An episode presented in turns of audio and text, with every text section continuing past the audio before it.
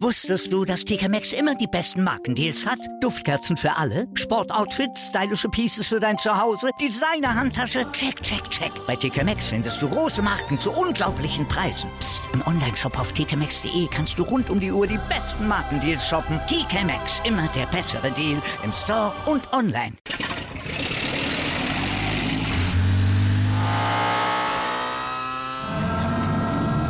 Von 0 auf 100. Aral feiert 100 Jahre mit über 100.000 Gewinnen. Zum Beispiel ein Jahr frei tanken. Jetzt ein Dankeschön, rubbellos zu jedem Einkauf. Alle Infos auf aral.de. Aral, alles super.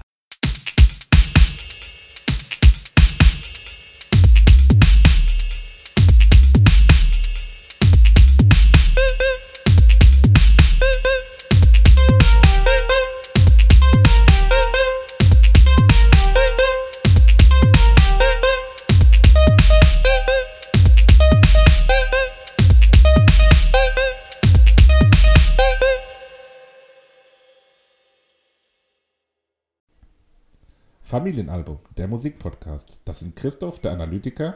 Andreas, der Uli. Und Sebastian, der Musiker. Und wir begrüßen euch zu unserer dritten Folge. Hallo.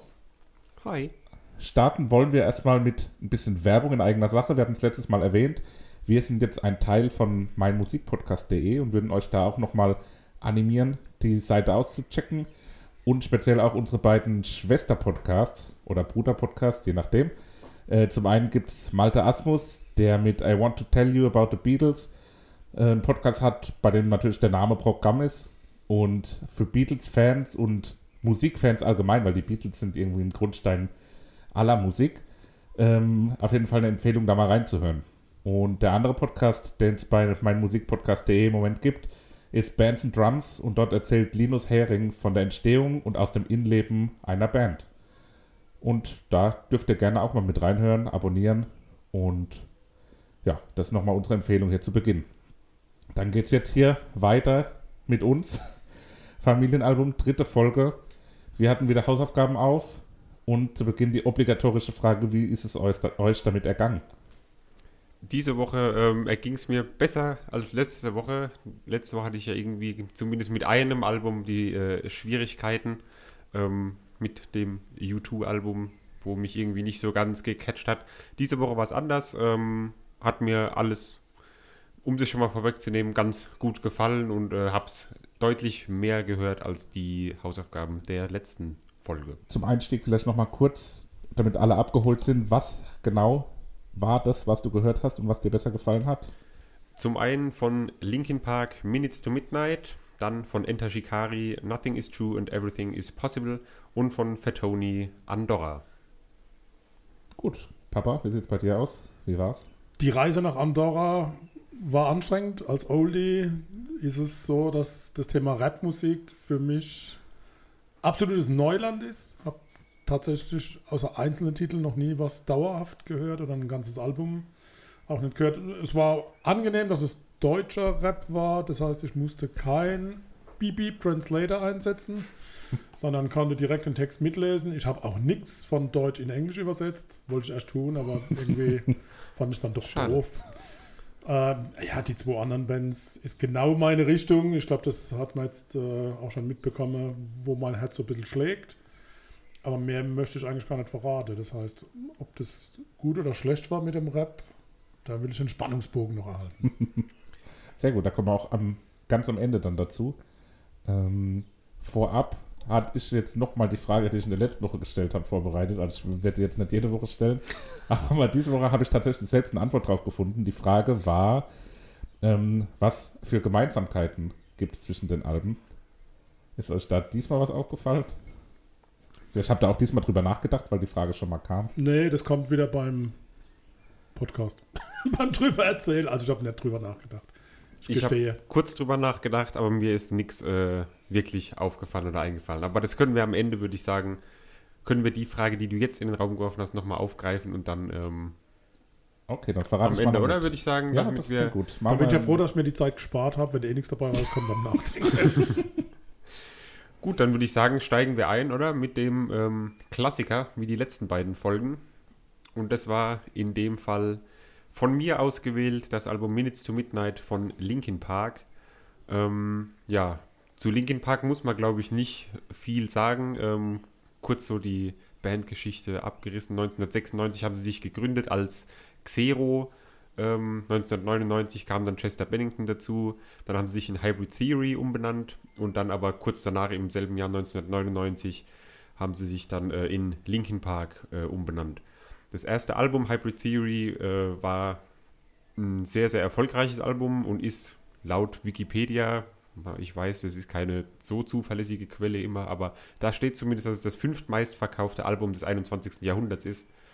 Ähm, genau. Aber das Album, was ich ausgesucht habe, Minutes to Midnight, ist eben das äh, dritte Studioalbum und äh, ist entstanden nach einer längeren ja, Pause der Band, wo sich die äh, Mitglieder ja, Einzelprojekten teilweise auch gewidmet haben. Unter anderem äh, Fort Minor ist in der Zeit entstanden. Ähm, ja, erstmal könnt ihr ja vielleicht sagen äh, zur Band, ich meine, Christoph, bei dir Linkin Park weiß ich, dass du sie schon immer auf dem Schirm hattest, aber Papa, Linkin Park hast du vorher schon gehört? Jawohl, Wusstest ja. du, wer es ist? Und, äh, Muss man als Musikliebhaber, glaube ich, gar nicht lange drüber nachdenken, hat man schon mal gehört, hat man auch bewusst gehört. Äh, Chester Bennington, also brauchen wir auch nicht drüber reden, ist mit Sicherheit auch eine, eine Story, die jemand, der Musik schon mal irgendwo mitbekommen hat, auch verfolgt hat und mitbekommen hat. Das Spannungsfeld, äh, gerade mit, mit Mike Shinoda, der doch den, den Rap-Part dann auch so übernimmt, finde ich total spannend und ist auch in, in der Scheibe da tatsächlich auch gut rausgekommen. Mir ging es gut damit, ist auch so mein, mein Musikstil. Die Mischung macht es auch an der Stelle, so ein bisschen Metal, das ist gut. Also alles, was ein bisschen härter und schneller funktioniert, das kommt mir eh entgegen. Also war kurzweilig doch einzuhören. Christoph, wie findest du das Album jetzt erstmal so grundsätzlich? Wie waren deine Gefühle beim Hören? Ist ein Album, was ich auch in der damaligen Zeit viel gehört habe, was ich kannte, auch sehr viel bewusst gehört habe. Also mit Sicherheit eins der, ich würde es aus dem Bauch aus sagen, Top 10 Alben, die ich in meinem Leben am meisten gehört habe, weil das Geht eben so die Zeit war. Um es direkt vorwegzunehmen, genauso, glaube ich. Ja, also ich war in der Zeit 15 Jahre alt. Äh, da hat man viel Zeit, verhältnismäßig viel Zeit. Und habe da viel Musik gehört, so beim Playstation-Spielen und so. Und da war das eins der Alben, was ich mit am meisten gehört habe. Ähm, habe es dann jetzt aber auch die letzten Jahre wenig bis gar nicht gehört. Und fand äh, ganz speziell auch, das, da jetzt nochmal reinzuhören und ohne wirklich aktiv bewusst auf Texte zu achten, teilweise das Ganze mit dem Hintergrund jetzt mit dem Selbstmord von Chester Bennington, der jetzt, glaube zwei Jahre ungefähr zurückliegt, ähm, teilweise echt hart, das zu hören, so wie diese, diese Selbstzweifel oder auch so dieser, dieser Schmerz, der da rauskommt in vielen Texten, so auch ganz an der Oberfläche, ähm, mit dem Hintergrundwissen schon hart zu hören irgendwie. Einspruch, Euer Ehren. Ich stelle mal die These auf, dass genau die Richtung, die man auch im, im Netz ganz viel findet, äh, die offene Frage, ist das nicht rein interpretiert? Wenn Bennington heute noch leben wird, wäre es vielleicht nicht so, dass man äh, das mit einem ganz anderen Licht sehen wird. Da wird für, aus, aus meinem Geschmack ganz viel in die Texte jetzt rein interpretiert. Äh, wenn der gute Mann noch äh, da wäre, noch Musik machen würde, wäre die Texte genauso. Also von daher, ja, man geht einen Weg, wo ich nicht ganz sicher bin, ob es tatsächlich so ist. Grundsätzlich ja, ist es oft so, dass wenn sowas ist, dass man dann mit Sicherheit das reininterpretiert. Aber ich glaube, in dem konkreten Fall ist es auch so, dass ja auch damals schon, sagen wir, zu Lebzeiten bekannt war, dass er extreme Probleme hat, auch äh, psychischer Natur aufgrund von, von Kindheitserfahrungen, so ohne jetzt hier zu, zu dunkel auch werden zu Von der wollen. Sorte hatten wir da schon ein paar, ne? In Folge 1 und 2. Aber Das die leben noch, ne? Ja. Also, ja, wobei das waren Mädels, ne? Ja, mich- das stimmt. Ja, das stimmt. Ja, sieht man mal wieder, ne? Das harte Geschlecht. Genau. Ähm, jetzt aber, um mal etwas mehr aufs Album einzugehen, würde ich sagen. Ach so, ähm, da war noch was, ja. Da war noch was. Ähm, Nochmal ganz kurz, die ersten beiden Alben von Linkin Park waren ja in eine komplett andere, oder nicht in eine komplett andere Richtung, aber das war vielmehr dieses äh, New Metal, wie diese äh, Stilrichtung da heißt. Und da, ich habe ähm, eine Kritik von damals gelesen, als von Minutes to Midnight, wo wirklich das Album in der Luft zerrissen wurde, weil es nicht mehr Linkin Park wäre und das hat auch nichts mehr mit der Band zu tun, weil es eben früher viel mehr da war ja, glaube ich, in jedem Lied so ziemlich, äh, hatte Mike Shinoda seinen Part und ähm, es war eben viel mehr in diese, ja, nochmal härtere Richtung, glaube ich. Und das ist ja bei dem Album ein bisschen verloren gegangen, aber ich ähm, meine, dass Linkin Park hat auch gesagt, dass sie mit dem Album von vorne anfangen wollen und eben was Neues äh, ausprobieren wollen. Wenn man weiß, was danach kam, ist es aus meiner Sicht auch gar nicht so vermessen zu sagen, das war der Anfang vom Ende. Ähm, wie gesagt, damals habe ich es wirklich sehr gern gehört, fand es wirklich cool. Jetzt, weil es auch was Aktuelles war, aber jetzt so mit äh, 15 Jahren Rückblick und ja, auch ein bisschen gereift irgendwo.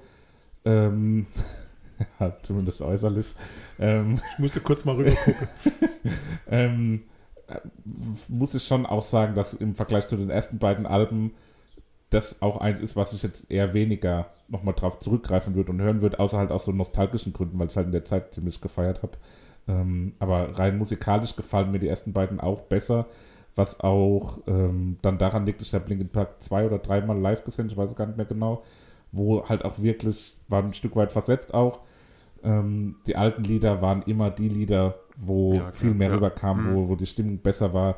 Ähm, gut, das eine, eine Mal, wo wir sie beide live gesehen haben, das war zu der Minutes to Midnight genau, Zeit. 2008. Und dann habe ich sie nochmal, ich glaube 2012 und 2014 gesehen.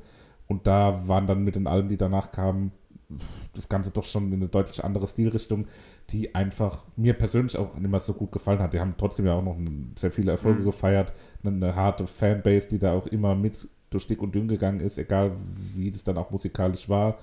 Und also kann man auch keinen Vorwurf machen. Mir persönlich hat es einfach nicht so gut mehr gefallen dann. Ja, geht mir genauso mit den Alben, die nach Minutes to Midnight kamen, konnte ich auch gar nichts mehr anfangen. Beim ersten war es raus, ich weiß jetzt gerade nicht mehr, wie es äh, genau hieß.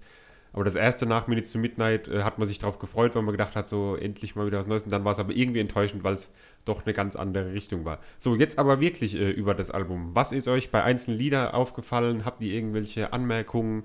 Ähm, irgendwas, wo ihr unbedingt drüber sprechen wollt, müsst?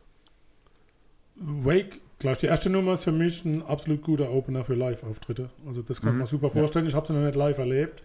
Aber ich glaube, das war sofort die die Idee, die mir durch den Kopf geschossen ist. Also wenn das zu Beginn gespielt wird, das ist richtig gut. Ja, definitiv. Und ich könnte mir vorstellen, dass es auch dafür vielleicht sogar gemacht wurde oder so und dann halt gesagt, äh, ja, halt. packen wir halt noch mit auf die, aufs Album. Aber das ist auf jeden Fall ein sehr schön sphärisch und rockig, habe ich es hier in meinen Notizen betitelt. Ähm, genau, danach geht es ja direkt relativ hart los mit äh, Given Up. Ähm, da besonders anzumerken ist der Schrei von Chester Bennington bei 2 Minuten 25, wo irgendwann verschwimmt, wo man nicht mehr weiß, ob es jetzt noch eine Stimme ist oder eine verzerrte Gitarre, die da lange ausklingt. Wie lange dauert der? Zu lange auf jeden 18 Fall. 18 Sekunden. Auch das also passiert, also längster, längster Schrei tatsächlich zu der Zeit. Ähm, ist der erste Song, wo Chester das Wort Fuck verwendet. Und es ist das Lied mit den zweitmeisten Obszönitäten von Linkin Park. Und das hat auch dazu geführt, dass äh, das Album an sich den Parental Advisory Aufkleber genau, für jugendbeeinträchtigte ja. Inhalte bekam.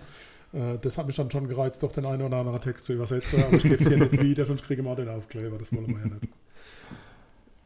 Genau. Ähm, ja, erster Einsatz von Mike Shinoda beim Song Bleed It Out. Ähm, ja, solider Linkin Park Sound. Also das ist das, was man kennt, ja. wo man mit verbindet. Aber jetzt auch nicht so, dass ich da sage, das ist jetzt äh, das Highlight.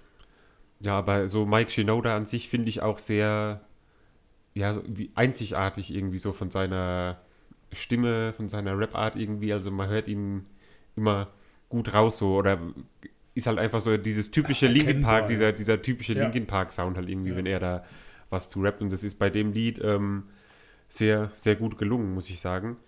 Ähm, ist aber auch erkennbar an sich, also auch mit seinem Solo-Projekt Fort Minor, was du vorhin schon mal angesprochen ja. hast, ähm, ist er auch wirklich sehr erkennbar. Und wenn man, wenn man von dem Lied hört, denkt man sofort, hoch, äh, klingt nach Linkin Park irgendwie, zumindest ein Teil davon.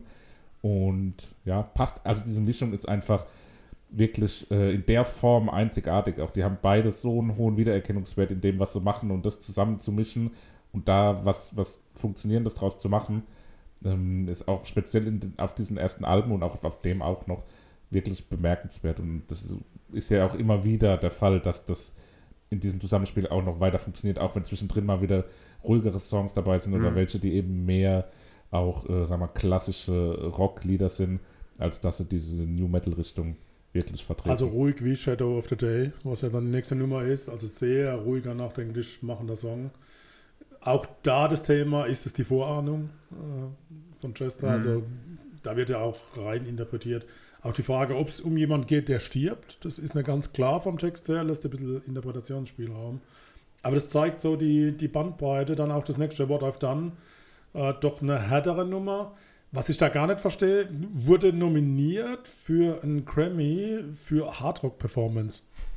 Hat da nicht gewonnen, was, was ich absolut verstehe, Ja, weil das hat mit Passt Hardrock auch nicht, und, ja, und null. ja, das stimmt. Vielleicht live, keine Ahnung, ihr habt es gesehen. Weiß nicht, ob ihr das Lied in Erinnerung habt. Also für mich überhaupt keine Hardrock-Geschichte. Ne? er ist ja auch ein, so ein Hit gewesen, eher so ein Ja, das war, war, war auch die, erste, die ja, erste ja. Single gewesen aus dem Album, die sie ausgekoppelt haben. Ja, Ähm, sehr kommerziell auch. ja, genau, ist Fall. so ein Radiolied, Ja. wo, wo man auch im, wo, glaube ich, sogar auch auf dem Radio gehört hat, wahrscheinlich so. Äh, zu Shadow of the Day habe ich noch einen interessanten Fun-Fact, den ich vorhin noch gelesen habe. Das ist äh, der erste Song von Linkin Park, der in einer Dur-Tonart gespielt wurde. Das war das erste Mal, dass Der die Musiker? in, in äh, Dur gespielt haben. Ja, habe ich gelesen, habe ich jetzt nicht rausgehört. Aber ähm, auf dem, äh, es gibt so ein eigenes Linkin Park Wikipedia, fandom.linkinpark, bla bla bla. Und da kann ich nur empfehlen, da steht zu jedem Song nochmal irgendwelche Hintergrundgeschichten und ähm, das ist sehr interessant.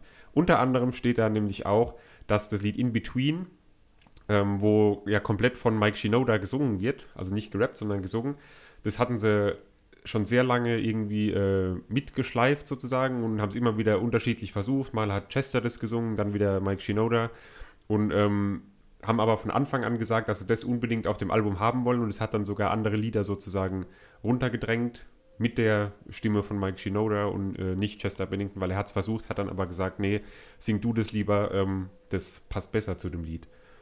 Bei In Between habe ich mal notiert, das ist eine Spieluhr-Melodie. Könnte ich mir sehr gut vorstellen für eine Spieluhr. Äh, das geht so in die Richtung.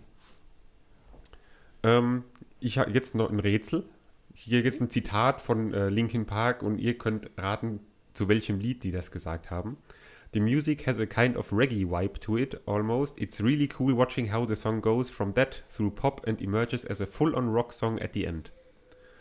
Um welches Lied von dem Album könnte es gehen mit Reggae-Einflüssen, welches sich dann über Pop bis zu einem vollständigen Rocksong entwickelt, laut der Band? Boah. Schwierig, also jetzt aus dem Bauch heraus wird mir keins so richtig einfallen. Ich habe auch, als ich gelesen habe, das mit Reggae, habe ich gedacht, so, das stimmt doch gar nicht, aber es geht um In Pieces. Ja, eben. Wenn stehen da- bei mir drei Fragezeichen bei dem Song. Wenn da, wenn da die Gitarre dazu kommt, ist es wirklich so dieser, dieser Reggae-Rhythmus, der da reinkommt. Und dann, sobald das Gitarrensolo kommt, wechselt das Lied in so einen kompletten, ja, wie, sie- wie sie es auch gesagt haben, in so einen kompletten Rocksong irgendwie. Und äh, ja, das Lied geht dann nochmal auf. So irgendwie. Ich bin so froh, ich bin so ein Spezialist. Ich habe notiert, flach, unpräzise, weg damit. also wenn man sich nicht Okay, einigen kann, ob okay. das jetzt... Ja, also ist auch so ein bisschen bei mir der Fall, dass hinten raus auch das letzte Lied ähm, ist auch so, weil, ja, kickt mich irgendwie nicht so ganz wie am Anfang. Also manchmal ist es ja so, dass man einfach aufgrund dessen, dass man ein Album häufiger von Anfang an hört, die ersten Lieder irgendwie mehr im Ohr hat oder so. Ähm, aber ich meine, das Album habe ich wirklich oft auch komplett durchgehört. Und nichtsdestotrotz ist es für mich so, dass speziell die letzten beiden Nummern ein Stück rausfallen. Mhm, The Little Things Give You Away, 6 Minuten 23 lang das Lied ja. Ähm, und da hat auch, ähm, das ist der Favorit der Band auf dem Album. Die Band findet, das Lied ist der, äh, Das das, glaub ich. Beste auf dem Album. Ähm, und da hat Chester Bennington gesagt, und Brett, also der, der Gitarrist, breaks into this beautiful solo and it's just builds and builds and builds until it breaks down into this a cappella section. It's a huge explosion of sound over six minutes long and it's truly completely amazing. Und wenn man das mal jetzt wirklich so bewusst hört irgendwie und äh, hört, wie er in, mit dem Gitarrensolo das Lied nochmal so aufbaut und so, dann kann man das schon nachvollziehen, dass die, die Band das ganz äh, gut fanden, dass es denen Spaß gemacht hat, äh, das zu schreiben.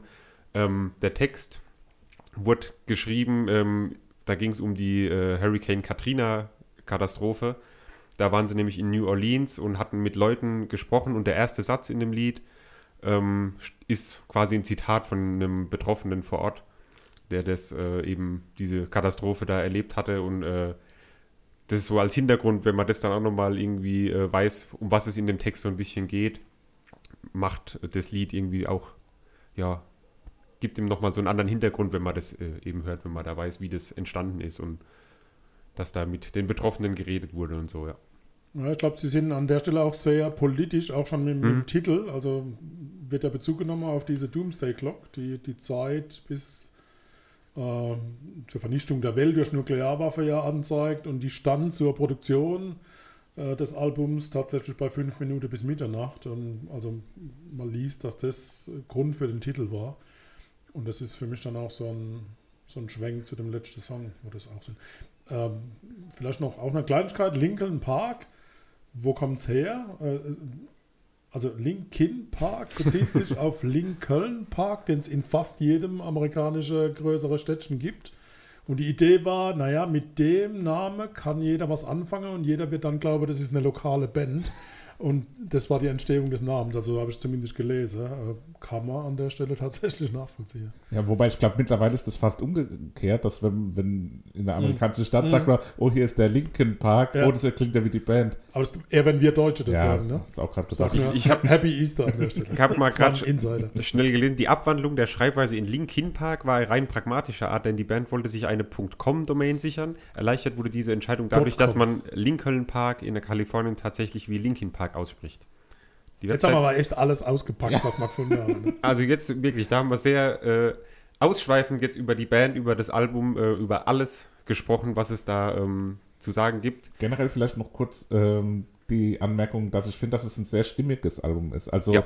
unabhängig davon, dass es nicht unbedingt mein Lieblingsalbum von Linkin Park ist, ist es wirklich extrem äh, stimmig für das, was es ist. Also die, es trifft verschiedene F- Facetten, es hat eine, eine Spannungsbogen drin, es äh, ist hart, es ist weich, es ist äh, mal schneller, mal langsamer und bleibt sich trotzdem irgendwo immer treu und passt miteinander. Und das finde ich bei einem Album auch immer sehr wichtig, dass es irgendwo äh, ja, erkennbar ist, dass es ein Album ist. Also ich könnte mir vorstellen, wenn man jetzt, keine Ahnung, äh, theoretisch jetzt jemanden hinsetzt, der das noch nie gehört hat, spielt eben alle Linkin Park Songs von den sechs oder sieben Alben, die sie haben, vor, dass die Wahrscheinlichkeit, dass er die zwölf hier zuordnet oder dass er vielleicht zehn von zwölf trifft, ist, glaube ich, schon relativ hoch. Gehe ich mit, ja. Ja, definitiv. Was jetzt noch zu sagen bleibt oder zu auszuwählen bleibt, sind Hopp oder top. die Favoriten des Albums für euch. Was habt ihr ausgewählt? Ich fange an. Wie immer sage ich, zwischen welchen zwei ich gestanden habe. Das waren No More Sorrow oder Valentine's Day. Waren die zwei, die für mich in Frage kamen. Und ich habe mich für No More Sorrow entschieden, weil es die härteste Nummer ist. Und ich finde es super gut gemacht. Äh, nicht, weil es die härteste Nummer auf dem Album ist, sondern die ist richtig gut gemacht. Ein schöner, abgerundeter, harter Song. War bei mir auch in der engeren Auswahl auf jeden Fall. Auch Valentine's Day ist quasi für mich der Platz 2, ein Song, den ich auch damals immer schon stark fand.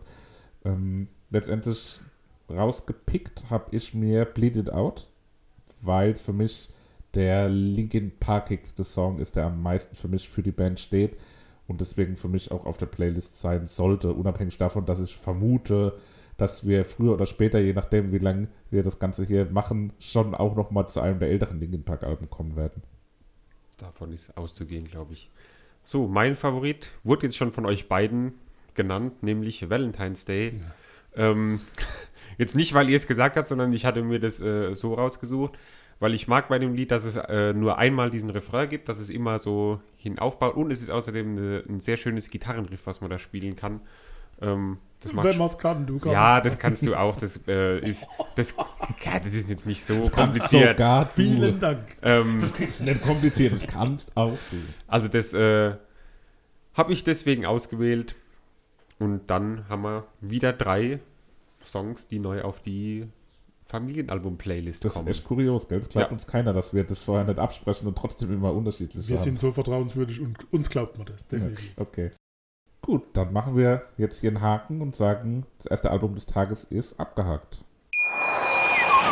Wusstest du, dass TK Maxx immer die besten Markendeals hat? Duftkerzen für alle, Sportoutfits, stylische Pieces für dein Zuhause, Designer-Handtasche, check, check, check. Bei TK Maxx findest du große Marken zu unglaublichen Preisen. Psst. im Onlineshop auf tkmaxx.de kannst du rund um die Uhr die besten Markendeals shoppen. TK Maxx, immer der bessere Deal im Store und online. Wieder live von Ihrem Toyota-Partner mit diesem Leasing-Auftakt. Der neue Toyota Jahreshybrid. Ab 179 Euro im Monat. Ohne Anzahlung. Seine Sicherheitsassistenten laufen mit. Und ja, ab ins Netz mit voller Konnektivität. Auch am Start die Toyota Team Deutschland Sondermodelle. Ohne Anzahlung geht's in die nächste Runde. Jetzt los sprinten zu Ihrem Toyota-Partner. Als wir in der letzten Folge die Hausaufgaben aufgegeben haben, haben wir ja schon eine Gemeinsamkeit zwischen den beiden Bands Linkin Park und Enter Shikari festgestellt. Nämlich Enter Shikari war die Vorband von Linkin Park damals, als wir äh, Linkin Park in Mannheim gesehen hatten. Ähm, ja, und deswegen würde ich sagen, gehen wir doch einfach zum zweiten Album über. Enter Shikari, Nothing is True and Everything is Possible. Papa, deine Wahl, deine Bandvorstellung. Meine Wahl, Ru, Betty C, Rory und Rolfe haben im April 17, am 17. April 2020, nicht 2017, sondern am 17. April 2020 äh, ihr neues Album released. Äh, die Band selber wurde 2003 in England gegründet. Ähm, Shikari ist, geht zurück auf den Namen eines Bootes, eines Bekannten. Stil der Band, total witzig. Nintendo Core, so wird es genannt. Okay. Äh, eher Post-Hardcore mit Dubstep-Einflüsse, aber Nintendo Core zeichnet diese Band aus. Äh, ist das eine, ein, ja. ein, Genre, was sie selbst geprägt und wo sie die einzigen Vertreter sind? Wurde ihnen so zugeschrieben. Okay. Also ich habe jetzt nicht gefunden, dass es noch jemand anders gibt, der da Auch äh, also fand es zumindest mal bemerkenswert, dass man es hier anführen kann. Ähm, die Band selbst hat angefangen mit ganz vielen Live-Konzerten, mit Billy Tennant zum Beispiel in, in Japan auch schon gewesen. Ähm, und das Album ist ein Querschnitt aller bisherigen Alben vom Musikstil her. Frage in die Runde: Wie war's? Ja, also ich habe zum Album gelesen, dass sich die Band gefragt hat: Where can we go? Let's fucking go there. Ähm, also alles ausreizen, was sie machen können. Und ich habe was völlig anderes erwartet, irgendwie von dem Album, weil ich Enter Shikari eben von der ähm, von dem Auftritt damals als äh, Vorband von Linkin Park kenne. 2008. 2008 mit Purzelbäumen auf der Bühne und ähm, außerdem kenne ich noch das erste Album, äh, Take to the Skies, glaube ich. Ähm, unter anderem das Lied Sorry You're Not a Winner drauf, was auch beim NHL 2008 Soundtrack bei dem äh, PlayStation-Spiel ähm, drauf war. Daher kannte ich so das Lied. Ah. Ja. Jetzt wissen wir es. Und ähm, deswegen habe ich was viel, viel anderes erwartet, mit viel mehr Rumgegraule und viel mehr Rumgebrülle und härteren Gitarren und so und war aber vollkommen überrascht und habe hier ähm, als äh, Fazit schon mal, um das vorwegzunehmen, stehen, dass ich glaube ich noch nie ein Album gehört habe, was in so viele verschiedene Musikrichtungen irgendwie einschlägt und so gut hörbar dabei aber noch ist, weil es halt wirklich so brutal vielfältig ist irgendwie mein, auch um das vielleicht gleich mal mit einem Fazit so ein bisschen einzuordnen, wie es mir gefallen hat und wie ich es fand. Ähm, ich glaube, das war das interessanteste Album, was wir bis jetzt im Podcast behandelt haben. Oder was ich für den Podcast auch gehört habe. Kann, kann ich wirklich äh, so ohne groß mit der Wimper zu zucken sagen, weil es hat zusammengepasst, obwohl es noch wesentlich mehr, äh, sagen wir, noch dynamischer war als Linkin Park, was wir eben besprochen hatten, wo ich auch gesagt hatte, es hat verschiedene Einflüsse, verschiedene Elemente kombiniert und trotzdem harmonisiert. Ähm, hier war das nochmal in, in einem viel größeren und extremeren Rahmen und war trotzdem einfach ein wirklich sehr gutes Album. Was mir als Album wesentlich besser gefällt als die Einzelsongs, also die, die, die Summe der Teile Nee, das Ganze ist größer als die Summe der Teile, würde ich sagen. Mhm. Und wirklich ein sehr tolles Album, was du da rausgesucht hast. Ja, man kann das Album auch nicht ähm, mit Zufallswiedergabe hören, weil dann plötzlich irgendwie Lieder, die zusammengehören, auseinandergerissen werden. Plötzlich hört man irgendwie so einen Teil, äh, der irgendwie aus dem Nichts kommt, wo aber zusammengehört mit dem Lied, wo, wo normalerweise vorher ist. Ähm, Ja, aber ich nochmal wirklich sehr, sehr, sehr gut zu hören. Ich, ich liebe das, wenn Lieder ineinander reingehen und irgendwann werde ich auch eine Marillion-Nummer hier als Hausaufgabe mitgeben. Das ist es ja Standard. Und das hat mich fasziniert, obwohl, ich muss ehrlich sein, das habe ich gar nicht, wie ich es äh, in die Hausaufgabe reingegeben Ich habe es nicht ganz gehört, sondern ich habe zwei, drei Titel Mhm. nur gehört. Über Zufallswiedergabe, fand die ganz gut. Und jetzt ganz ehrlich, ich war total überrascht, was dann auf mich zukommen ist. Also äh, war selbst tatsächlich von der Vielfalt, das kann ich echt nur bestätigen.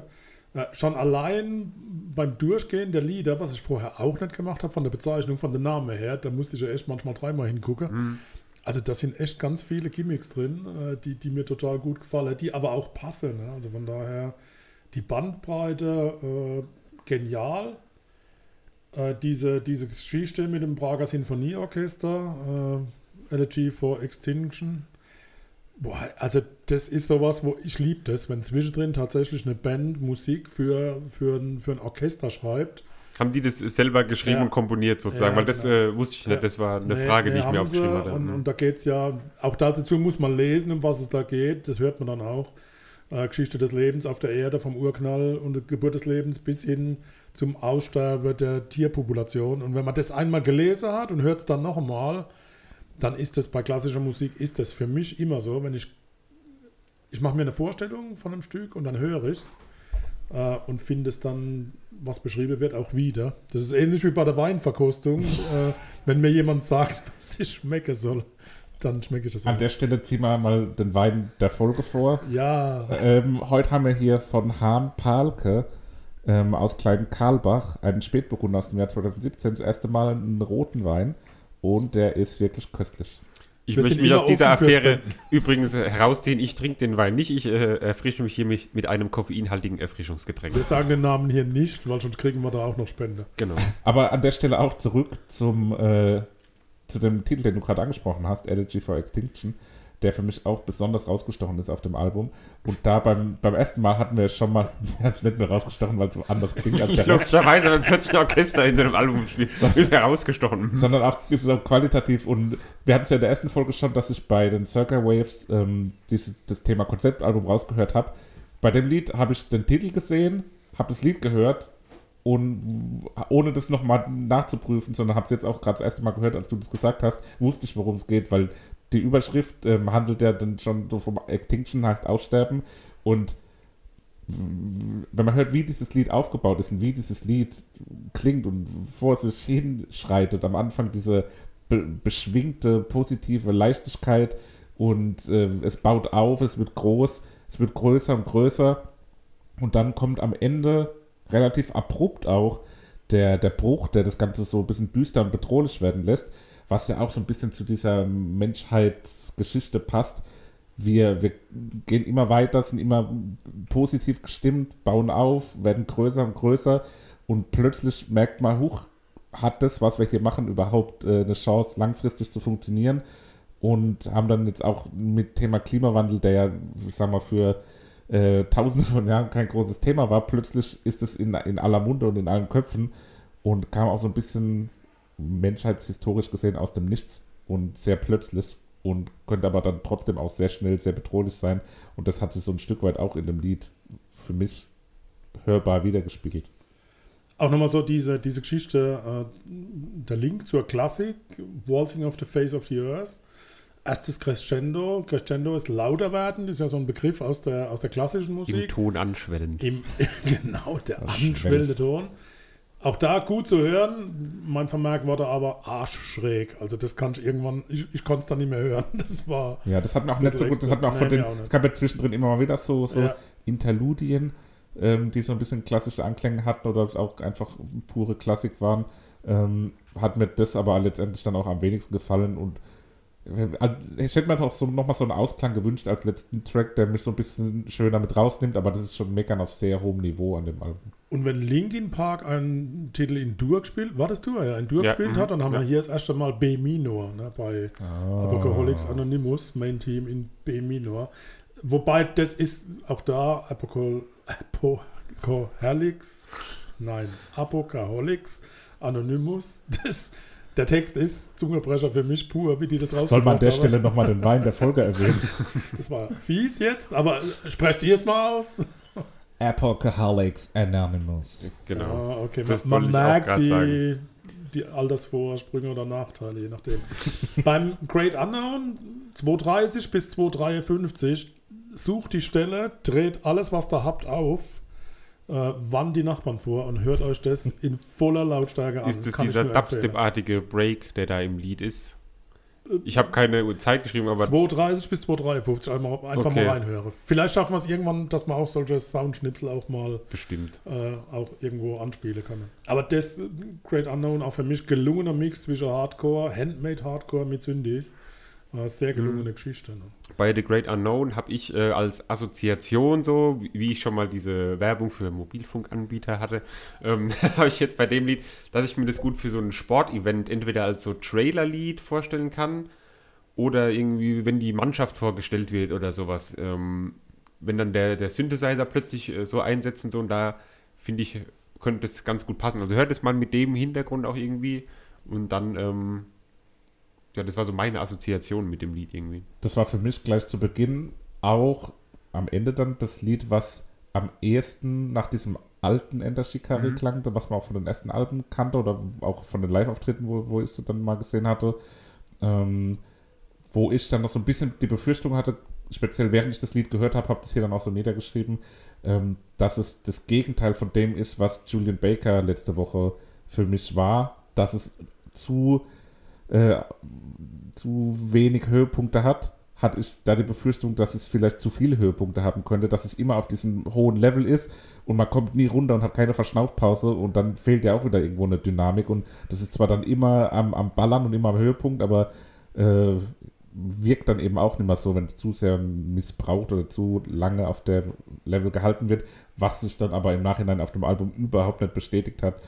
Und speziell auch, wir haben es jetzt auch schon ein paar Mal erwähnt, diese Klassik ähm, Einspieler oder kurzen Sequenzen, die da immer wieder kommen, sind, fand ich, im Hörfluss von dem ganzen Album, wenn man das Album durchgehört hat, auch immer wieder so, so Verschnaufpausen gewesen und hat einen wieder ein Stück weit beruhigt und dann auch mehr wieder schätzen lassen, wenn ein Lied wieder mehr Druck hatte und schneller war und lauter war.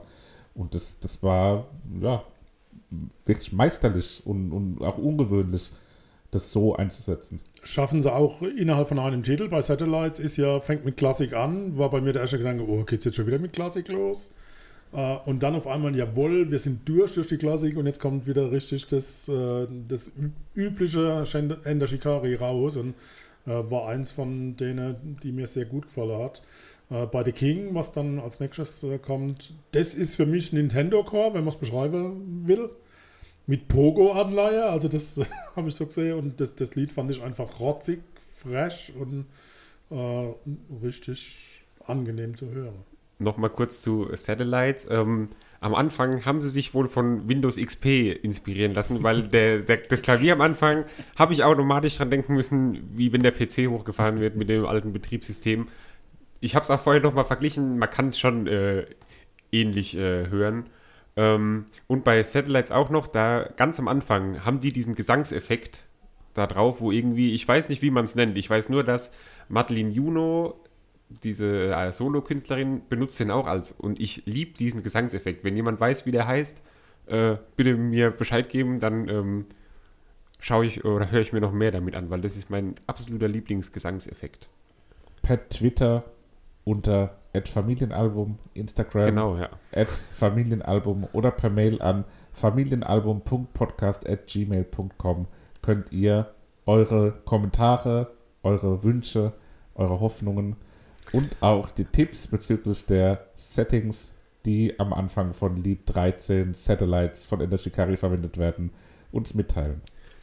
Ich habe ja mit Marillion gedroht. Bei Marionettes ist das genau zu hören. Also das ist für mich absolute Anlehnung an Marillion.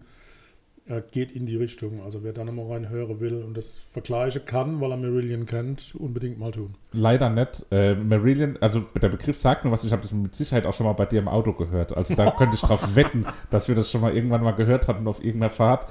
Habe es jetzt aber nicht im Ohr. Was ich aber bei Marionettes aufgeschrieben hatte, ist Muse als Referenz, vielleicht Ja, ein Tick ja. moderner. Ja, ja, ja. Aber das, das habe ich da extrem rausgehört. Und vor allem hatte Muse ein Album, das letzte oder vorletzte Album, wo auch dieses, dieses Thema Marionetten oder ich glaube, sie hat es Drohnen genannt, da ging es auf jeden Fall auch so ein Stück weit um diese ähm, von außen gesteuert werden, dieselben äh, Thematiken, mit denen Enter Shikari hier auch spielt. So dieses, äh, ja, wir werden gesteuert, also jetzt klingt es ein bisschen verschwörungstheoretisch, aber ist eher, glaube ich, so in Richtung. der aktuellen Zeit schwierig. Ja, ist, glaube ich, weniger so drastisch gemeint, aber so ein Stück weit dieses, äh, womit er auch gespielt wird, was mich auch sehr erinnert hat an ähm, Westworld, die Serie, die im Moment kommt. Das ist auch eine ganz tolle Serie.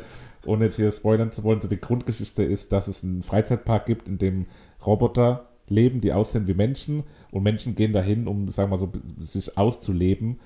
Und die, die Handlung der Serie ist dann eben, dass diese Roboter menschlicher werden wollen, ein Bewusstsein entwickeln und diese ganze Thematik, ähm, was eben die, die, der freie Wille betrifft und Marionette und, und äh, gesteuert werden, wird in der Serie, finde ich, sehr schön thematisiert. Passt, finde ich, extrem gut zu dem Lied, weil ich die Serie auch gerade sehr aktiv und bewusst gucke und viele Podcasts dazu höre.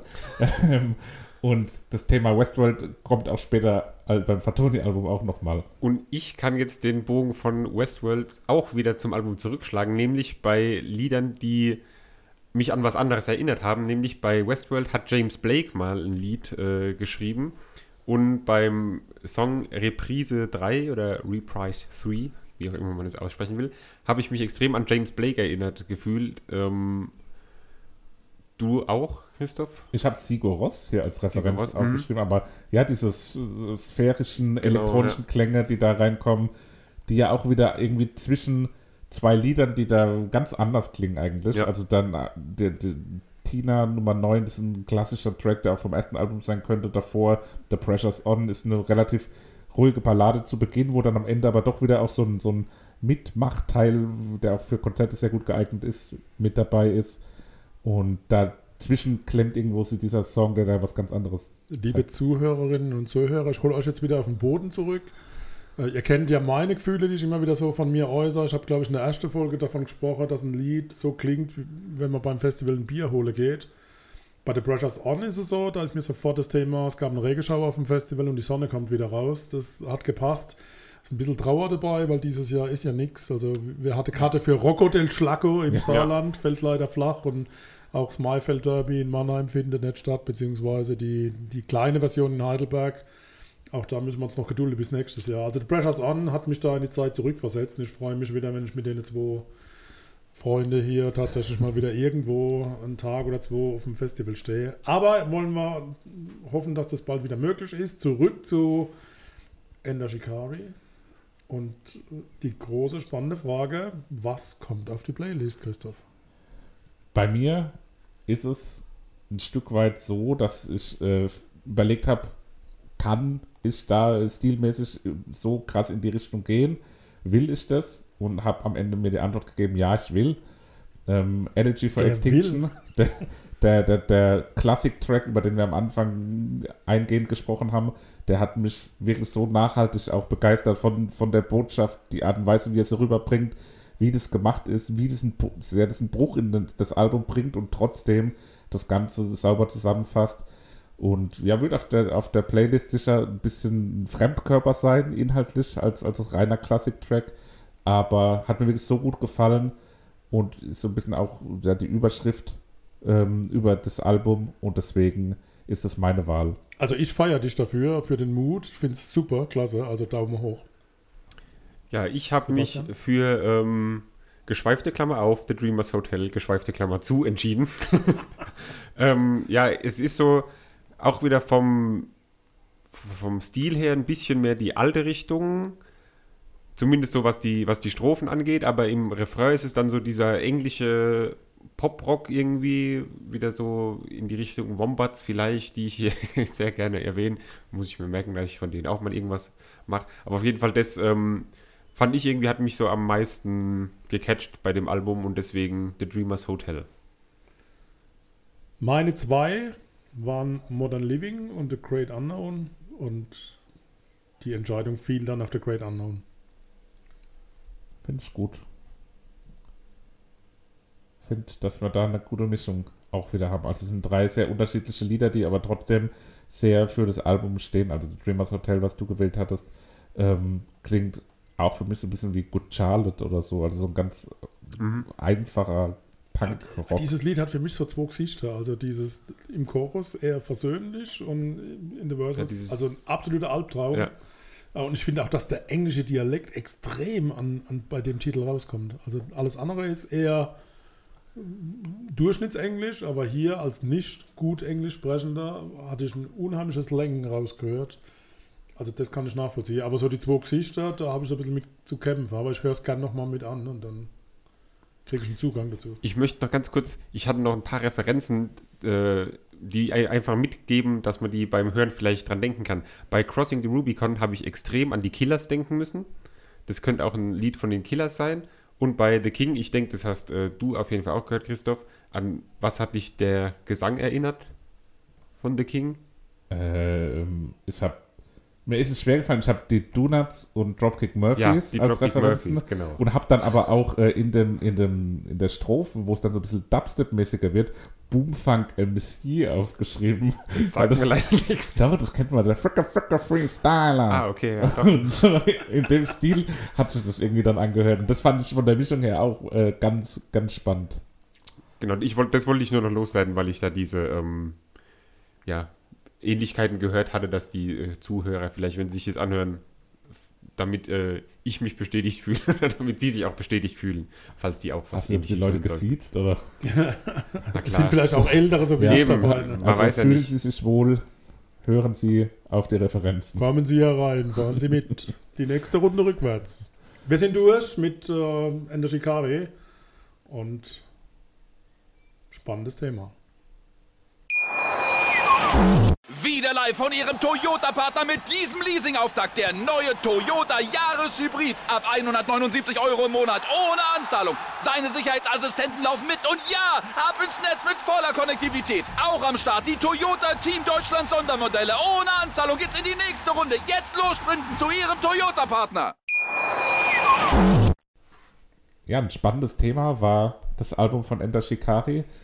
Ein anders spannendes Thema ist das Album von Fatoni, das namens Andorra aus dem Jahr 2019, was ich als ja, Überraschung mitgebracht habe, weil es in keine andere Kategorie passt, die wir im Moment haben.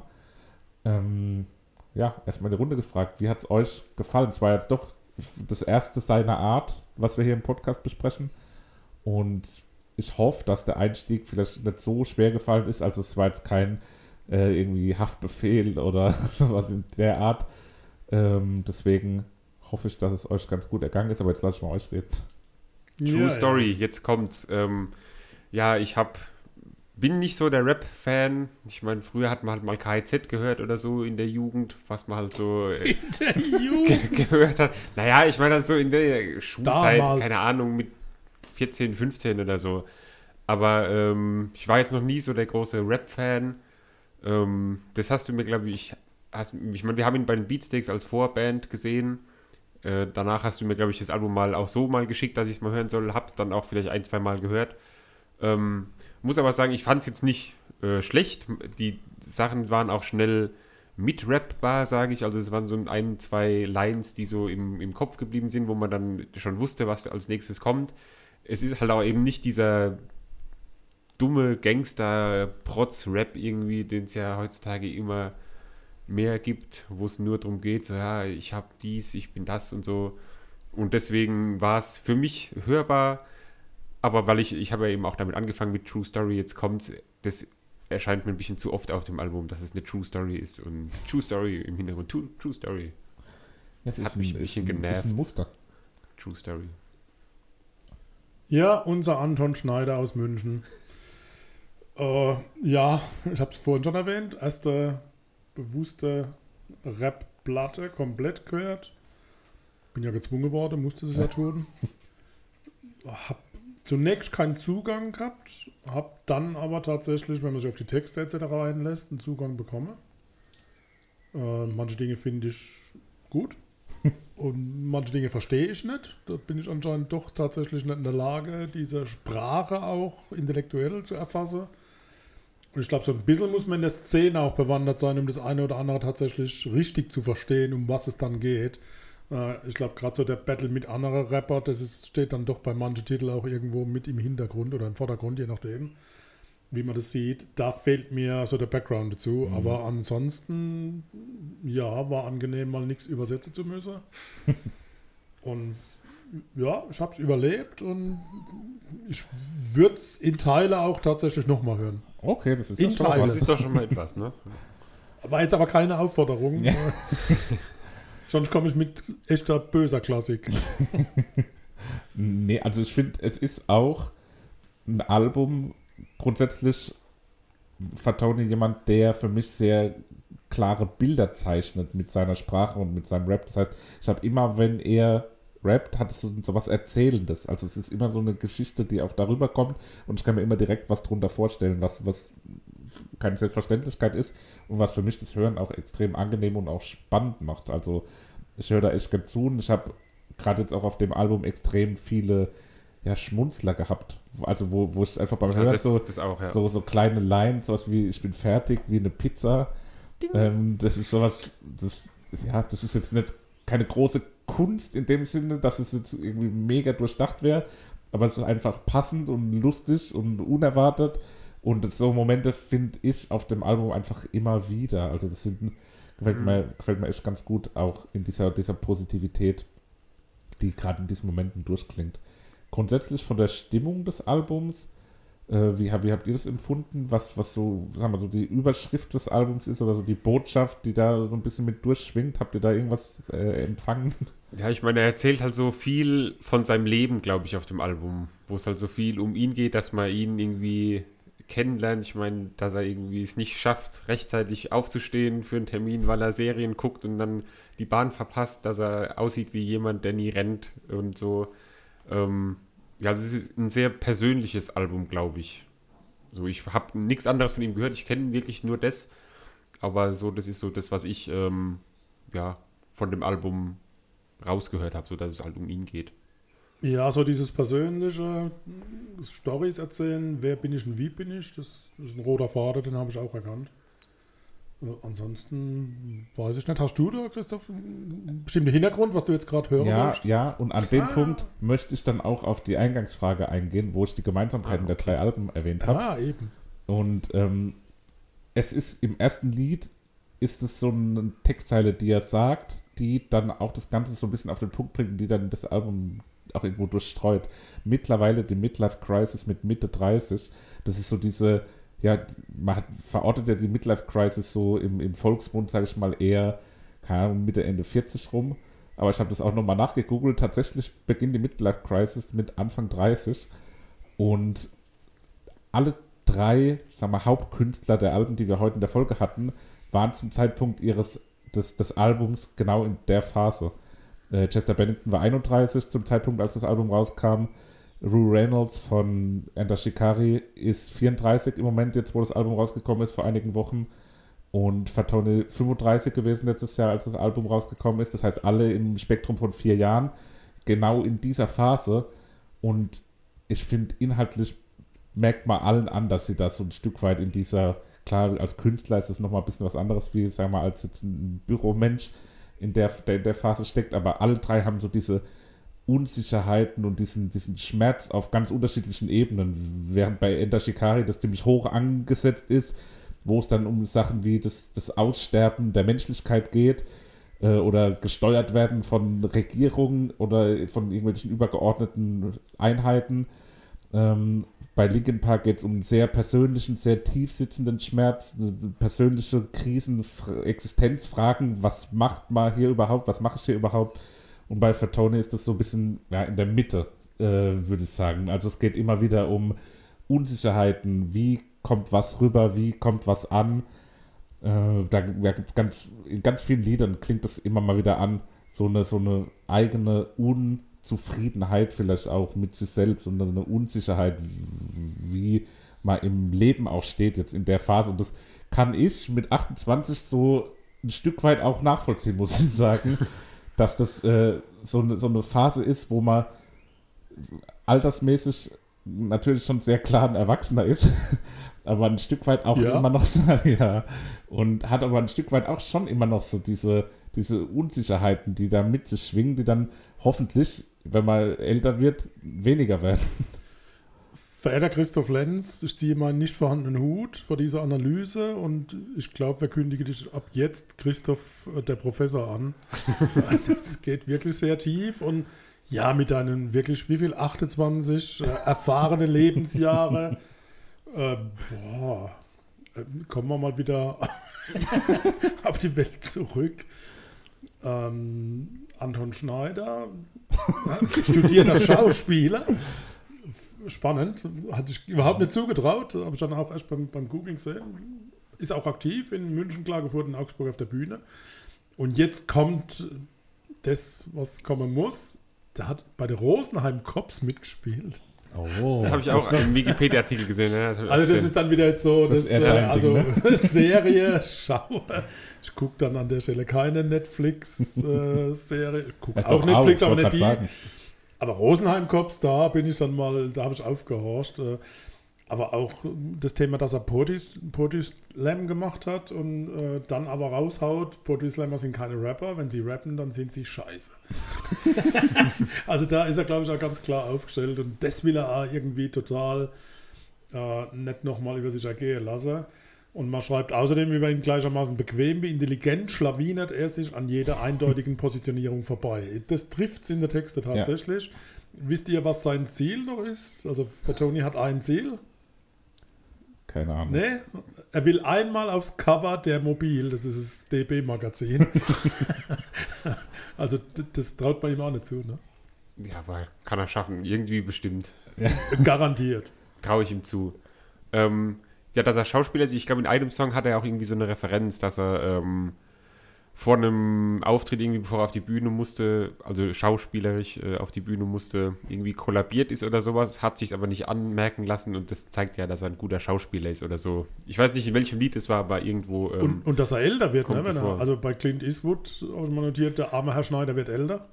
Und ich frage mich, welcher Clint Eastwood-Film das Vorbild war. Also äh, das Gran, Gran Torino. ah, okay. Das ist hast so dieser Film, wo er als verbitterter alter Mann mit der, mit der Flinte auf der Veranda sitzt. Der Professor Was er ja auch, das referenziert er ja auch so wortwörtlich. Und ja, der Track ist ganz äh, klar auch in dem Spektrum zu sehen, dass es so ein bisschen dieser Konflikt jung gegen alt, der ja auch so ein bisschen im Rap immer wieder mitschwingt. Und er selbst ist da so ein bisschen, äh, war auch ein Stück weit heimatlos, klingt ein bisschen hart, aber er, er gehört nicht so ganz zu dieser jungen Generation. Äh, Casper und Materia, die da auch kommerziell sehr erfolgreich sind. Ich glaube, er ist sogar altersmäßig fast jünger als die beiden. Aber er hat nie den, den kommerziellen Erfolg in der Form gehabt, hat ihn vielleicht auch nicht so gesucht wie die beiden. Ähm, hat er doch noch einen anderen Stil, aber er gehört auch jetzt nicht zu dieser alten Generation, wie zum Beispiel Torch, den er in seinen Liedern ja auch nennt. Äh, sagt er einmal, äh, hat er, glaube ich, auf jedem Album irgendwie so eine, so eine Torch-Referenz drauf und in dem, jetzt sagt er auch nur, wie Torch alt. Und das, das ist auch immer wieder wenn der Professor gerade Sprechstunde hat, äh, bei dem Song Dieter, will der Herr Schneider jetzt so sein wie Dieter oder nicht? Das habe ich nicht ganz verstanden. Ja, das ist Das die, ist so hin und schon, her. es gibt Tage, an denen wäre er gerne. aber nur manchmal. Ne? nur manchmal, nicht immer, glaube ich, ja. Und beide lieben Paul Aber McCartney. ich glaub- Also, genau, das ist, das ist letztendlich ja so ein bisschen der, der, der Gag an dem Lied, glaube ich, dass es am Ende darauf, also dass er erstmal sich so ein bisschen darüber erhebt und sagt, sei- seine Kunst ist äh, kunstvoller als das, was Dieter Bohlen macht, der dann einfach nur auf den Erfolg zielt. Und am Ende kommt letztendlich dabei raus, dass beide doch nur das gleiche Vorbild haben und eigentlich irgendwo doch beide nach dem gleichen streben und halt komplett unterschiedliche Herangehensweisen daran haben und auf unterschiedliche Arten erfolgreich damit sind. Bei dem, ähm, wo du es gerade hattest von Generationen, junge Rapper gegen ältere Rapper oder was bei dem Lied, Clint Eastwood, ich glaube, äh, er sagt ja, dieser, äh, der aktuelle Zeitgeist ist gar nicht mal so geistreich und dann im Hintergrund Versace, Versace, Versace. Da geht es ja, glaube ich, nochmal um diese, ich hätte jetzt gar nicht Casper Materia, die Generation, sondern noch Nee, die, nee, nee. die nächste Generation, die jetzt aktuell so kommt, sage ich mal. Ich kenne die Namen nicht, Ferro, Mero, Zero, wie auch immer die alle heißen.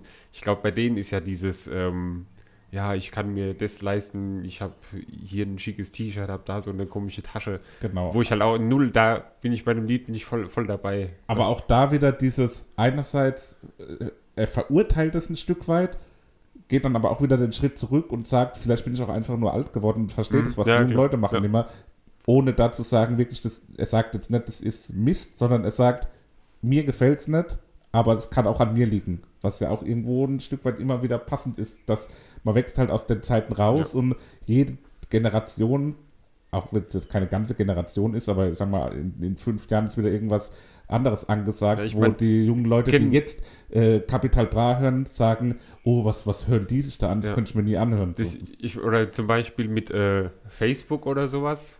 Oder jetzt gibt es äh, TikTok, mit dem kann ich, und ich bin jetzt äh, 25, also ich, bin- ich würde mich nicht als alt bezeichnen, aber kann damit 0,0 anfangen, aber so die Generation nach mir, sage ich mal, die jetzt irgendwie im, im Abi-Alter oder sowas ist, ich glaube, bei denen ist das die Nummer eins. Und Facebook, wo ich unter anderem auch unterwegs bin noch, äh, ist ja selbst in meiner Generation schon abgeschrieben eigentlich und äh, nicht mehr aktuell. Und das sind halt so die Sachen, wo da in dem Lied, glaube ich, auch ähm, ja, Da passt jetzt auch das Thema mit dem Ich verstehe einen Teil nicht und bei dem, bei dem Titel Burj Khalifa featuring Casper, den Teil von Casper habe ich nicht verstanden. Also was da textlich drin ist, das, das hat sich mir nicht erschlossen. Das ist das Beispiel, wo ich vorhin gesagt habe, also manches verstehe ich nicht wirklich, was da ist. Äh, andere Dinge wiederum jetzt bei Alles cool, habe ich mal notiert, jetzt reiß dich mal zusammen und habe mir dann die Frage gestellt, ist, ist der Fettoni tatsächlich so, wie er es da beschreibt? Oder ist das... Also ich kann mir es gut vorstellen, wenn du mal so die andere, aber das, das fand ich so lebensnah. Ich habe den Typ genau vor mir gesehen, was er da von sich gegeben hat äh, und, und habe ihm zugerufen, ey, jetzt ähm, pack, pack mal die Backe zusammen und reiß dich mal am Riemen. Ne? Ja, bei dem, bei dem Casper-Teil nochmal, um darauf zurückzukommen, äh, für mich ein sehr schöner Auftritt, weil ich mag Casper generell sehr gern. Fand es auch schön, wie er das in dem Lied da mit reingebracht hat. Ähm, ja, ich glaube, da geht es so ein bisschen einfach drum, dass ähm, Rapper generell auch einfach sich oft sehr nah orientieren an anderen, um nicht zu sagen, die klauen stilistisch auch von anderen. Äh, was da eine Line ist, die mir besonders positiv im Kopf geblieben ist, bin Frank Rosin in diesem hässlichen Scheißladen hier. Äh, hat mir schon gut gefallen. Die- Frank Rosin-Referenz ist auch so sowas, sowas Einfaches. Dazu muss man Professor sein. Frank Rosin kennst du aber, oder? Ja, ja. Ja, das hatte ich jetzt gedacht, er ist Koch. nee, ist schon Ganze gut. Koch. Wo ich äh, erst da dachte, dass der äh, Supergeil-Mann von Edeka da ist, war beim äh, Lied 1, alles zieht vorbei. Und dann habe ich festgestellt, es ist doch nur Dirk von Luft, so von Togotronic. Ja, den wir letztes Jahr auch auf Maifeld live gesehen haben, wenn ihr euch erinnert, Tokotronic. Yippie! Und äh, ja, Dirk von Lotzo natürlich auch eine, eine schillernde Persönlichkeit. Auch immer gern Gast im äh, Fest und Flauschig Podcast. Äh, da war jetzt auch Grüße schon gehen zweimal zu Gast. an Ja, Jan und Olli. genau, Grüße. Und ja, Dirk von Lotzo hat da auch eine Appearance gemacht. Bisschen, ja, so, so gehaucht eher, Ja. was er da in, in gesagt, wenn er, wenn er nicht könnte, ähm, Friedrich von Lichtenberg, der Supergeil-Mann, ähm, ne, Lichtenstein heißt er, Friedrich Lichtenstein, nicht Lichtenberg, Entschuldigung. Aber der könnte äh, einspringen zur Not. Klingt Hat, ähnlich. hat jemand von euch erkannt, woher der, sagen wir, der Hauptteil des Refrains im Lied Nein, Nein, Nein, Nein, Nein Ich habe den? Film nicht gesehen, aber ich glaube, Inglorious Bastards, äh, das ist ein Hitler-Ausruf. Genau, Darf man das sagen? Darf man. Ja, das hat ähm, interessant auch im Film Inglourious Bastard, der, der Hitler wird dort gespielt von Martin Wuttke, der auch vielleicht dem einen oder anderen Begriff ist aus dem Leipzig-Tatort mit Simone Tomalla. Da war der, der Ermittlungspartner und dann hat er in Hollywood für Quentin Tarantino den Hitler gegeben. Ja, und daher stammt dieses Nein, Nein, Nein, Nein, Nein, Nein äh, aus dem gleichnamigen Titel auf diesem Album. Okay, okay, okay. die, die Überleitung. Schön. Ähm, da gibt es einen Teil, der gewünschte Gesprächspartner antwortet nicht. Bitte versuchen Sie es. Da hätte ich gern gewusst, ob dafür Gebühren gezahlt worden sind. Er ist geklaut, also da Ja, wird ja wohl stimmt. irgendjemand äh, kassiert haben. Weil ich glaube, mit mir stimmt was nicht. Da ist eine bestimmte Art von Bass, das liebe ich einfach. Aber auch da kenne ich den Fachbegriff nicht. Also auch da, wenn jemand weiß, wie man das nennt, einfach gern durchrufen. Genau, zwei Lieder habe ich auf dem Album, die irgendwie so ein bisschen rausfallen von der Art her. Das ist einmal ähm, Digitales Leben. Ähm, wo, ich weiß nicht, es klingt so, als hätten sie sich im Studio halt hingehockt. Nee, nee, nee, ist viel schlimmer, Christoph, weißt du es? Nee. Ah, ich kann wieder prahle. Wo wurde es aufgenommen? Im Hinterhof, in der Garage. Nein, nein. Zu Hause? Auf dem Klo? Ah, ja, Auf dem Klo? in Fatonis Toilette. Okay, das habe ich aber schon öfter gehört, dass Bands das machen, weil im äh, Ja, Bands, aber Fatoni. Ja, da, weil im Klo die ähm, Akustik so gut ist immer, wegen den vielen Fliesen und so. Zum Beispiel von den Beatsteaks, Arnim hat, glaube ich, ein Lied im Liegen im Klo aufgenommen oder so. Okay. Aber so gut klingt die Akustik jetzt nicht. Nee, ich, Nee, er- aber ich habe ich hab Juhu eine Melodie geschrieben. ja, es ist halt irgendwie, Vielleicht hat er auch einfach ein sehr großes Klo, dass es extrem halt. Zumindest der Raum. weil also es kommt Toilette irgendwie selbst. so Ja, vor, ja. als wäre es so ein, so ein eingeschobenes Lied, halt irgendwie so noch ein Musiker, der dann irgendwie, ich weiß nicht, Trompete oder was es da ist, irgend so Blasinstrument oder Posaune oder was noch mitnimmt halt mal gesingt zwischendurch, kriegt er auch so einen kleinen Lachanfall und muss lachen, äh, nachdem er diese eine Line sagt und dann so, verstehst du? Ja, nee, ich auch nicht. Ähm, genau, und das andere Lied, was irgendwie nicht so ganz reinpasst, ist Kriege ich alles nicht hin. Und da habe ich, äh, das hätten auch die Ärzte so als kleines äh, Lied schreiben können Stimmt, und, und spielen können. Also das ist so eins zu eins ein Ärztelied eigentlich, wo die auch spielen könnten. Wir haben jetzt fast über alle Lieder schon auch einzeln Nee, gesprochen. eins nicht, wie du. Ist das ein Liebeslied? ja. Ja. Das ist sozusagen. Das, das wäre auch ein, ein Lied, wo ich auch nochmal was nämlich dazu fragen wollte. Ähm, wie steht ihr zu, zu eurem Algorithmus? Also, also mögt ihr das, dass ihr, wenn ihr über irgendwas sprecht oder irgendwas gegoogelt habt, dann einen Tag später dafür Werbung angezeigt kriegt? Oder ist es euch nicht so lieb? ist mir schon eher unheimlich, muss ich, muss ich gestehen. Ich mache mir da überhaupt keinen Kopf drüber, weil ich bin, ich bin selbstbestimmt. Wer mir was anzeigt, ist mir völlig nutz.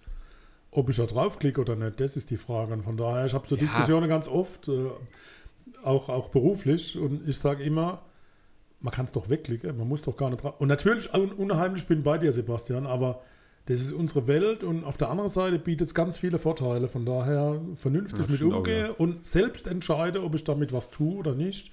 Und dann ist es überhaupt kein Problem. Und das muss man sich erhalten. Das ist wichtig. Ganz toll. Das ist wirklich die perfekte Überleitung. Ich habe es schon angekündigt.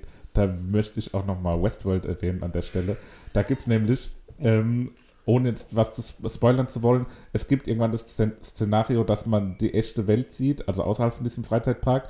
Und die Menschen werden gesteuert von einer, einer, einer, einer ja, künstlichen Intelligenz, einer Maschine, die letztendlich berechnet auf Basis der Daten, die sie über einen Menschen haben, diese abgreifen aus verschiedensten Quellen und den weiteren Weg des Menschen bestimmt und dann eben auch aussortiert und sagt, das sind Menschen, aus dem wird eh nichts, äh, der kriegt auch keine gescheiten Jobs, weil der wird sich in zwölf Jahren umbringen zum Beispiel.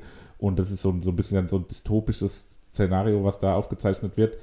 Und da hat mich eben dieses Lied auch so ein bisschen dran erinnert, was dieser Algorithmus in, in Extremform äh, ja auch irgendwie an Risiken bewirkt. Ansonsten grundsätzlich bin ich da eher auf der Seite vom Papa, dass ich sage, ich finde es eigentlich im Moment so ganz nett.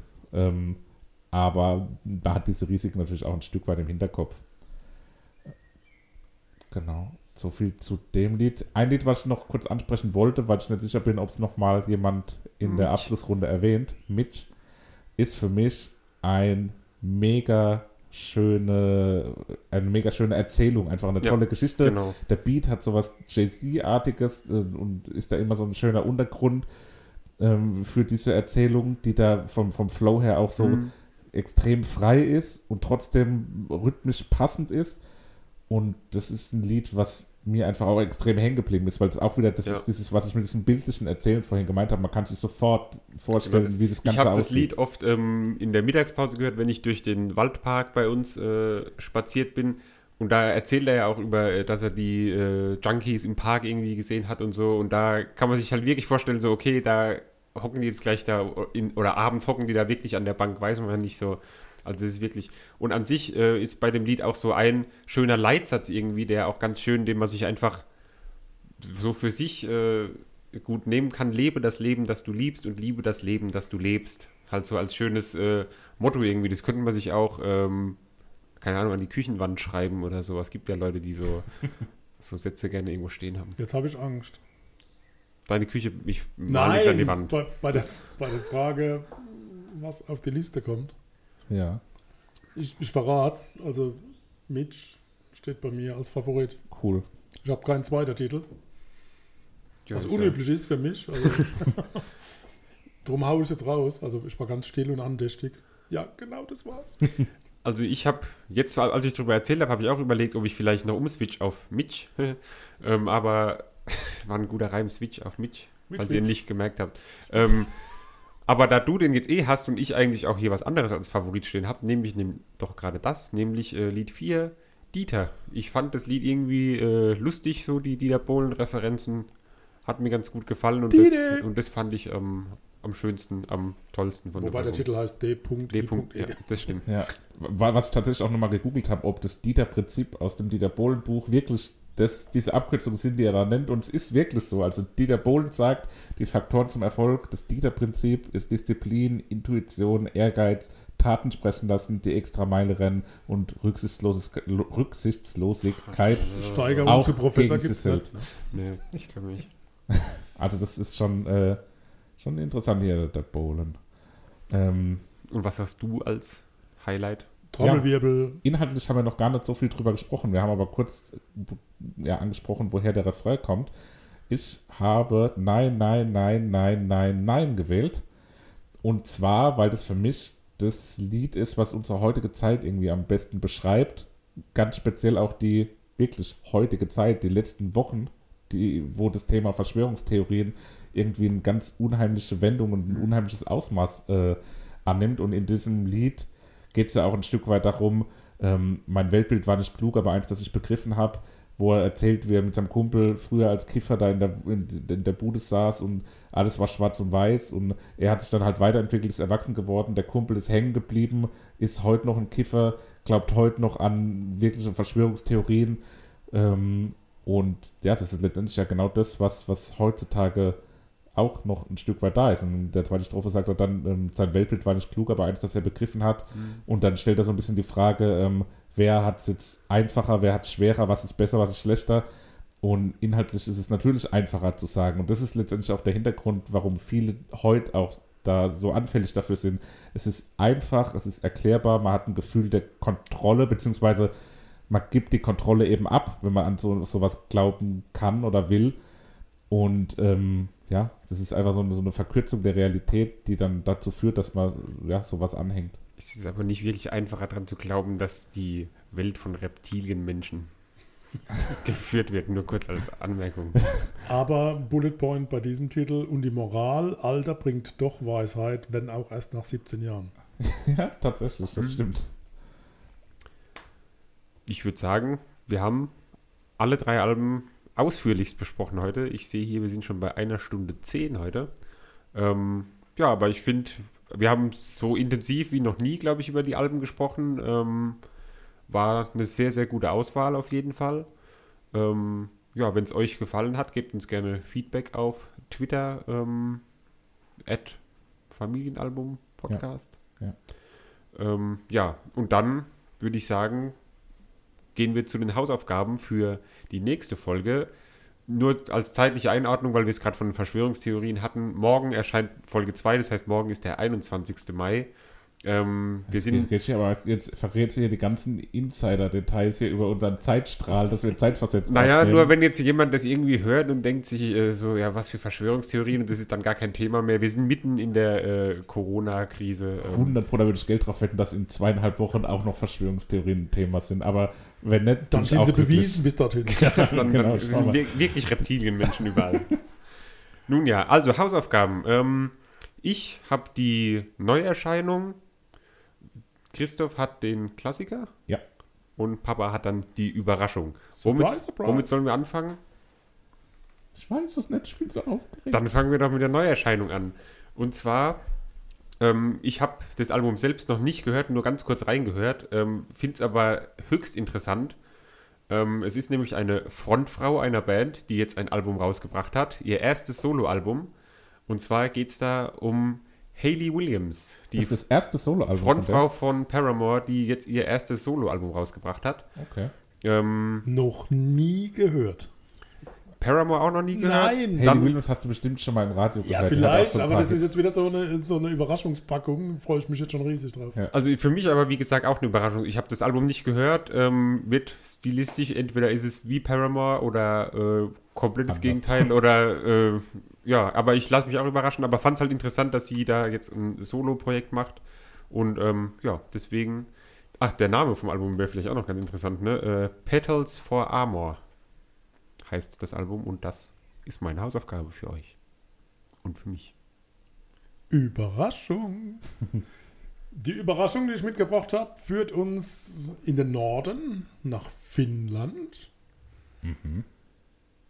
Äh, Das Album heißt Signs of Love und die Band heißt Poets of the Fall. Noch nie jemand gehört Nee, wahrscheinlich. tatsächlich noch nie gehört. Poets of the Fall, Signs of Love. Ich bin gespannt. Okay, das klingt spannend. Das ist, äh, Ist es. unbekannt, überraschend. So soll es auch sein. Schön. Aber gut. Da hat man was Neues zum Reinhören. Ja, von mir kommt der Klassiker. Kann mir aber auch vorstellen, dass das bei euch jetzt noch nicht so ein Thema war. Ähm, ist für mich eine Band, von der ich immer wieder höre. Klar, ist eine sehr bekannte Band, aber mit der ich mich noch nie so intensiv beschäftigt habe, wie ich es vielleicht gerne mal gewollt hätte. Und deswegen jetzt auch das so ein bisschen zum Anlass nehmen. Es geht um Pearl Jam. Und Pearl Jam. und das erste Album 10 von 1991, ein Jahr älter als ich. Und ja, da wollen wir jetzt mal reinhören und ein bisschen eine härtere Note hier mit reinbringen auch mal. Klasse Auswahl. Ja, ich glaube, es wird auf jeden Fall spannend. Auch jetzt zwei oder drei Sachen im Endeffekt, da ich mein eigenes auch noch nicht gehört habe. Ähm, drei komplett neue Alben für mich. Und dann würde ich sagen, haben wir genug zu hören für die nächsten zwei Wochen bis zur Folge 4. Ihr an den Empfangsgeräten auch. Und dann würde ich sagen, bis dahin. Bleibt Macht's uns gut. gewogen und bleibt gesund. Tschüss.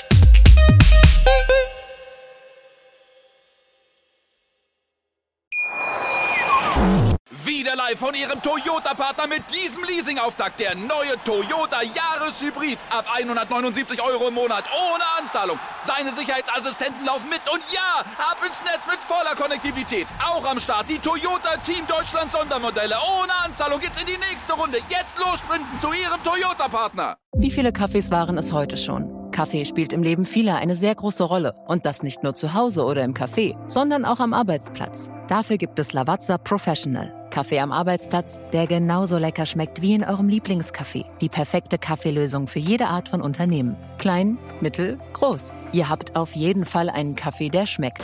Die richtige Motivation für eure Arbeitstage. Alle Infos zu Lavazza Professional findet ihr auf lavazzapro.de mit allen Kaffeelösungen für euer Büro.